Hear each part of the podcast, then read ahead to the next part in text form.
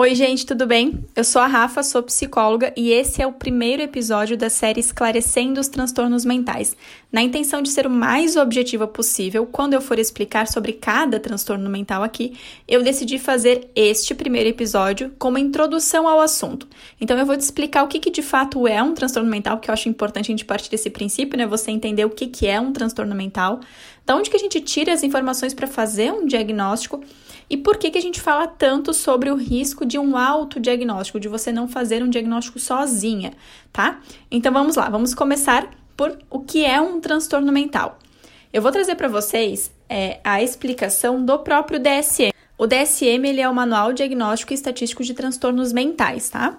Então, aqui no DSM, ele explica o transtorno mental como uma síndrome caracterizada por perturbação clinicamente significativa na cognição, na regulação emocional, no comportamento de indivíduo que reflete uma disfunção nos processos psicológicos, biológicos ou de desenvolvimento subjacentes ao funcionamento mental. Eu vou traduzir, tá? Pera aí.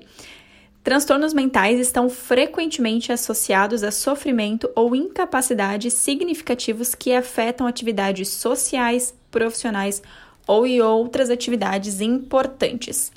Vamos lá, traduzindo. Basicamente, é uma doença que não tem cura e sem causa específica existente, por isso, uma síndrome, tá? É, o transtorno mental ele gera prejuízos significativos no cognitivo, que seria o funcionamento mental, né, na dificuldade em lidar com as emoções e também em questões comportamentais. E tudo isso afeta na sua qualidade de vida, tá? Então, isso é o transtorno mental. Então, vamos entrar já no tópico do diagnóstico. Aqui, quando a gente estiver falando sobre cada transtorno em si, eu vou trazer para vocês os sintomas e os sinais para que vocês conheçam e entendam um pouquinho mais, certo? Mas aqui, como nós estamos falando, né, uma, tendo uma introdução sobre o assunto, é, para um diagnóstico ser fechado, a gente precisa invariavelmente de três critérios: frequência, intensidade e prejuízo clinicamente significativo, tá? Qualquer transtorno mental precisa ter esses três critérios atendidos. Você não fecha um diagnóstico se não tiver esses três critérios atendidos. Além disso, claro, você vai ter os critérios individuais de cada transtorno, que é o que eu vou trazer para vocês quando nós falarmos sobre cada um deles. Inclusive, já pode deixar aqui nos comentários sobre qual você gostaria de saber, tá? Para avaliar isso, gente, né? Então, falando ali do diagnóstico, não basta você ter acesso ao DSM, que é o manual onde tem tudo sobre cada diagnóstico, né? Sobre cada transtorno. Tem os sinais, os sintomas, os critérios.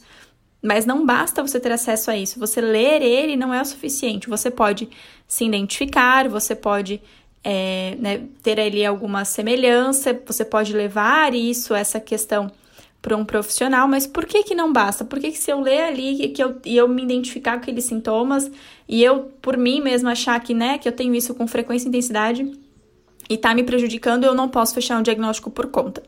Porque é, a gente precisa do olhar clínico, tá? É, a partir do relato do paciente, da anamnese, que é uma série de perguntas onde a gente vai entender o seu histórico de vida, onde a gente vai entender questões sociais, culturais, né, do seu passado, do seu presente, né, coisas que podem estar sendo afetadas ou que podem ter é, piorado é, os sintomas que você traz, tudo isso é feito a partir do olhar clínico. Então, a gente precisa da experiência profissional para conseguir fazer essa análise, né? E a, além disso tudo, a gente precisa fazer um diagnóstico diferencial. O que, que seria um diagnóstico diferencial? É eu pegar todos os sintomas e sinais, tudo que você traz de relevante, né, e que te traz é, essa dúvida e a possibilidade, uma hipótese para algum transtorno, e avaliar todo, to, todas as possibilidades que existem com esses sinais que você está relatando, com esses sintomas. Então, se você traz sintomas de ansiedade, eu não vou já fechar, ah, você tem TAG, você tem ansiedade generalizada. Eu preciso descartar tudo que é considerado diagnóstico diferencial para TAG e que eu consigo identificar que podem ter sintomas semelhantes ao que você está relatando. É, para quê? Para que você não tenha um diagnóstico errado, porque o diagnóstico errado vai te dar o tratamento errado.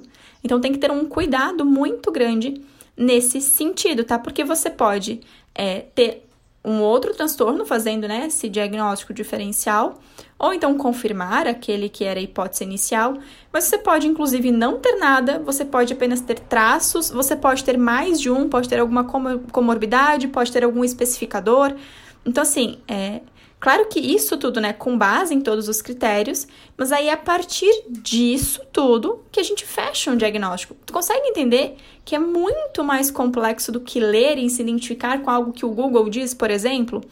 Por isso que a gente toma tanto cuidado ao fazer um diagnóstico, apesar de nós né, geralmente conhecermos alguém que tem ansiedade, depressão, que são os mais comuns, é, ainda assim, gente, transtorno mental não é algo que você vai encontrar em, em toda a família, em qualquer esquina. E se você for olhar para o total da população, é uma parte pequena que tem de fato o diagnóstico fechado.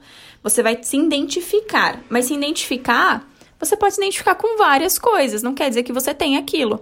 Então, esse cuidado é muito importante para você não fazer um diagnóstico errado, porque a resposta certa te direciona para o tratamento certo. Por isso que a gente pede, então, para não realizar o autodiagnóstico, certo? Então, já estamos fechando, tá bom? Para fechar, então, esse primeiro episódio, eu falei lá no começo para vocês que não tem cura, né? E eu expliquei o porquê que não tem cura. Mas eu não quero tirar sua esperança com relação a isso, então deixa eu te explicar aqui.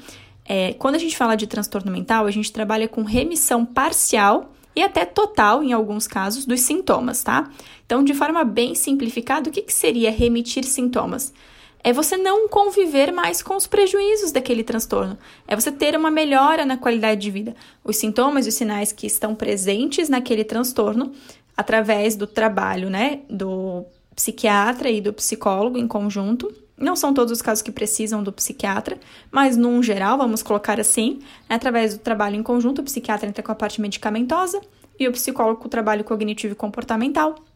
Você tem uma melhora do seu quadro e, como consequência, uma redução desses sintomas, desses sinais que você tem aí hoje no seu dia a dia. Eles vão começar a aparecer com menos frequência, com menos intensidade e trazer menos prejuízo, que são os três critérios principais e que é invariável, todo transtorno precisa disso. Certo? Encerramos por aqui. Eu espero que vocês tenham gostado desse primeiro episódio, né, que essas informações tenham sido úteis para vocês. E se vocês quiserem ver sobre algum transtorno específico, comentem aqui, né, que de repente eu trago sobre ele num próximo episódio. Gente, qualquer dúvida sobre o que eu falei também podem comentar, eu vou responder vocês, tá bom? Um beijo e até a próxima!